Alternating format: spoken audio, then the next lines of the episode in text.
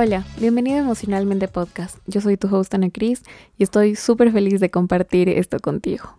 Para mí la salud mental es algo bastante importante de lo que no se habla lo suficiente.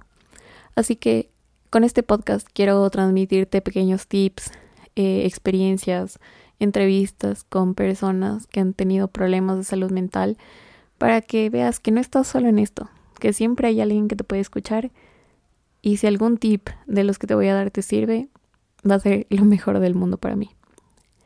Bueno, antes de empezar, eh, tengo que hacer una pequeña introducción porque ¿cómo vas a escuchar a alguien que ni siquiera sabes quién es o a qué se dedica? Así que empecemos con esta mini introducción.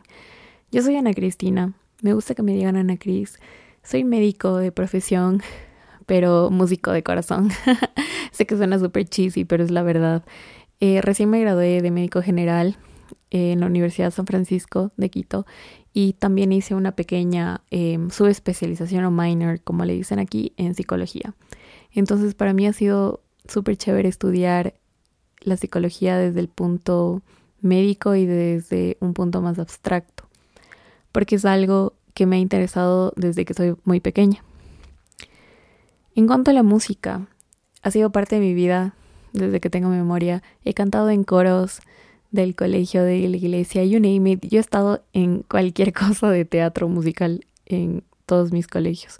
Y un pequeño fun fact, si no te diste cuenta, es que yo hablo muchísimo spanglish porque mi primaria estudié en un colegio bilingüe y la secundaria estudié en un colegio americano. Entonces el inglés para mí es como lengua materna, así que la tengo todo el tiempo presente hay muchísimas palabras que no sé cómo se dice en español y las digo en inglés. Y soy un poquito annoying, lo sé. Y muchas personas van a decir como que, ay, esta man siempre habla así, que no puede hablar bien. Lo siento, yo soy así, you can't change me. Así que bear with me. Em, ¿Cómo nació la idea de este podcast? Bueno, yo cuando estaba en el internado hice en un hospital público y sinceramente hay muchísima explotación laboral y yo ya no podía más. con mis amigos estábamos súper cansados. Eh, fue un turno mega tóxico. Y todos estábamos hablando de que ya estábamos hartos, que solo queríamos ir a la casa a dormir, que ya no avanzábamos más. Y salió este tema de la salud mental. Entonces yo a lo que llegué a mi casa al día siguiente puse un pequeño tweet que decía, estoy pensando en sacar un podcast sobre salud mental pero enfocado en estudiantes de medicina, con pequeños tips para ayudarles en su mental health en este journey de la, medicina y las carreras de la salud que suelen ser un poco fuertes. Y tuvo una respuesta bastante grande. Hasta ahora recuerdo, creo que fueron 32 likes. Y para mí fue un shock gigantesco porque como persona normal en Twitter que solo retuitea cosas o da pequeños pensamientos que tiene uno o dos likes, llegar a una audiencia tan grande fue como, wow, creo que sí va a tener un pequeño impacto en el mundo. Porque emocionalmente cuál es el objetivo y cuál es el behind de este nombre. Para mí las emociones han sido algo súper importante porque yo siento que las emociones se conectan de forma directa contigo, ya sea a través de tu mente y de tu alma. Si tú estás bien internamente, todo lo que hagas se va a mm, proyectar de una buena forma. Entonces, la mente es una parte fundamental de tu ser de quién tú eres y de tu esencia. Y todo el objetivo de este podcast es hablar más de la salud mental, de las herramientas, de los tips, desmitificar esto, que ya no sea algo tabú de que, uy, tal persona tiene ansiedad, tal persona tiene depresión. ¿Por qué no? Es lo más normal del mundo. ¿Por qué no podemos hablar con otras personas así como le decimos, uy, tengo gastritis o tengo chuchaki o me pasó tal cosa, porque no es tan fácil decirle, ay, es que tengo ansiedad y me dan tal medicamento, porque debería ser así. Bueno, llegamos al otro punto. ¿De qué se va a tratar este podcast? You know, mental health y no va a ser solo tips aquí yo hablando solita a mi pequeño micrófono, sino también van a ser pequeños story times, ya sea en el internado, en la universidad, en el pregrado, en el colegio, porque esto es algo con lo que vivimos en todo momento.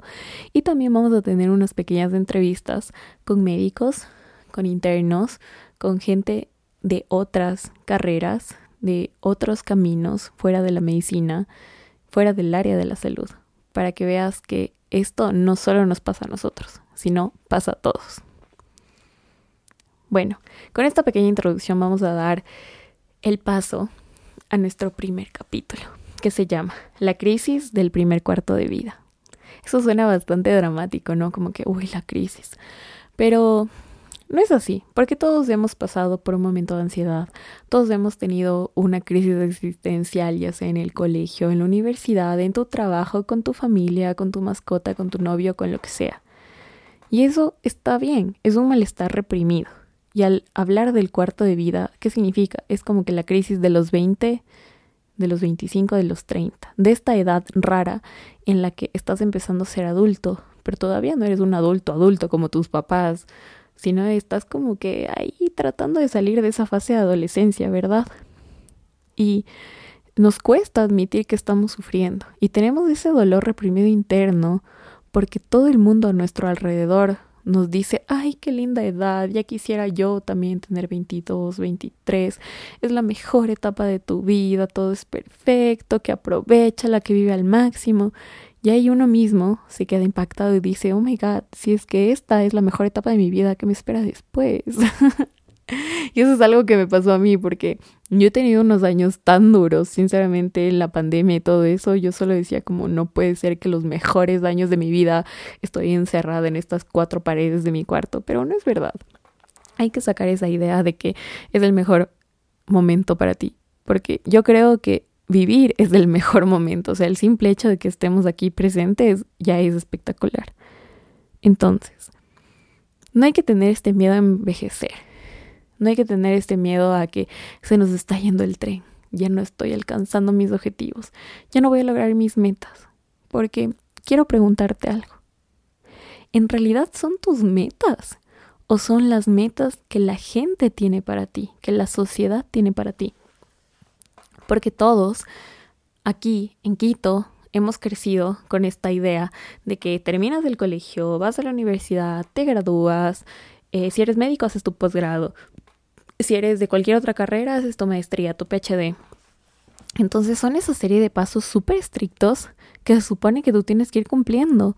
Pero dices como, no, o sea, yo me quiero tomar mi tiempo y mucha gente que no estudia en la universidad y le va súper bien, que solo tiene título y le va súper bien, que no tiene maestría, y está perfecto, cada persona va a su propio ritmo, no hay por qué apurarse, hay que pensar si es que estos objetivos son míos, los que yo quiero para mí, o solo los estoy haciendo por complacer a alguien más, a mis papás. Hay mucha gente que estudió una carrera por obligación y que luego se dedicó a algo que le gusta. Y eso para mí es durísimo porque yo digo, estás estudiando, estás sacrificándote, pero no eres feliz. O sea, ¿en qué punto de tu vida tienes que estar para hacer algo que no te haga feliz?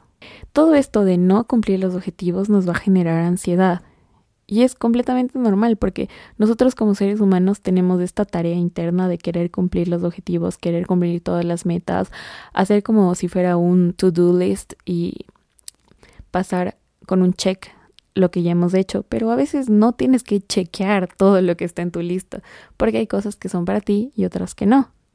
Entonces quiero que te hagas esta pregunta. ¿Te sientes bien? ¿Te sientes a gusto? ¿Eres satisfecho? Y si la respuesta es sí, estás en lo correcto, estás en tu camino y estás justo en donde tienes que estar. Otro punto importante en esta crisis del cuarto de vida es que tratamos de apurarnos muchísimo. ¿A cuántos de aquí no nos han dicho en una reunión familiar, eh, mijito, ¿dónde está la novia? Eh, ¿Dónde están los hijos? ¿Ya te quieres casar? ¿En qué te quieres especializar? ¿Cómo va tu maestría? Y tú así te quedas en blanco, como que, ¿qué, ¿qué es esto? Porque hay tantas preguntas. Y no hay necesidad de apresurarse, no hay necesidad de correr. Cada uno va a su propio tiempo. Aún somos jóvenes, tenemos 20, 25 años, 30. Somos súper jóvenes, toda una vida por delante. Aprovecha, equivócate, vive tus propias experiencias y sobre todo, aprende. Otro punto importante del cual tenemos que hablar es que hay que eliminar esta creencia de que tú eres el problema. Porque no es así. El hecho de que las cosas no salgan de la forma en la que tú las planificaste no significa que estás haciendo algo mal, no significa que es tu culpa. Don't blame yourself por algo que depende del resto. Porque a veces, si es que tienes muchísimas, muchísimas, muchísimas eh, piedras en tu camino es por una razón. Yo siempre he pensado que las cosas suceden por algo. Es decir, que si tú querías hacer esto, si querías comprarte ese carro, pero al final no pudiste comprarlo, es porque ese carro no era para ti, porque no era parte de tu destino, no era parte del camino de tu vida. Entonces hay que dejar de culparnos, de decir como, ay, es que el problema soy yo, yo estoy haciendo mal todo, porque no es cierto, o sea, tú estás por tu camino y lo estás haciendo muy bien. Tienes que dejar de ser tan duro contigo mismo. Un punto que a mí me gusta muchísimo hablar es este diálogo interno. ¿Eso qué quiere decir? Tu voz interna, digamos como este gut feeling cuando vas a hacer algo que no sabes por qué lo vas a hacer, pero estás ahí y tienes como una corazonada de que va a suceder. Si este diálogo interno es positivo o es negativo, es porque son las emociones que tú tienes internamente que te están hablando. Y tienes que decirte las cosas de frente, no tener esta positividad tóxica, como me gusta decirlo, que hay un montón de TikToks y los influencers que te dicen como que eres la mejor persona del mundo, lo vas a lograr todo, eres espectacular, que ni sé qué, la, la, la, la. Pero no es así, o sea, no somos perfectos, no vamos a alcanzar eso, sino que tenemos que ser realistas. Hay un ejercicio que a mí me gusta bastante, que es el de coger una baby picture y ponerla en el espejo y cualquier cosa que le vayas a decir es como si le estuvieras diciendo a esa persona. Y un último punto, hay que compartir los miedos, hay que compartir lo que tú sientes, porque a veces no puedes solucionar las cosas solo. No tienes nada de qué avergonzarte. Todos estamos viviendo una vida, todos tenemos problemas, algunos unas batallas muchísimo más grandes que otras, pero es normal, a todos nos ha pasado. Y eso no significa de que eres la única persona en este mundo que tiene tantas cosas. Porque no es así. Sharing is caring, así que puedes compartir con cualquier persona, ya sea con tu mamá, con tu hermano, con tu novio, tu mejor amiga, con la persona que sea.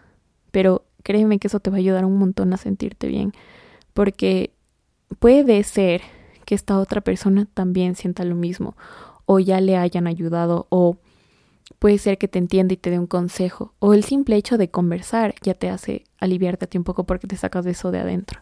Y si eres una persona que no le gusta mucho hablar, está bien, te tengo otra opción. Coge un cuaderno, coge una hojita, lo que sea, y empieza a escribir. El journaling, como le dicen, es súper importante porque de esa forma sacas todos estos pensamientos y todas estas emociones que tienes dentro de ti.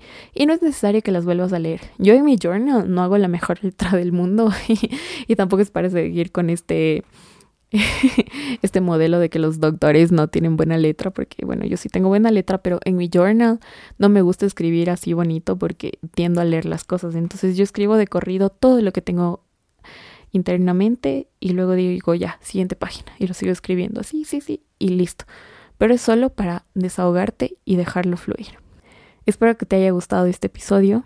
Permítete sentir, permítete ser real. Esto es como ir a terapia.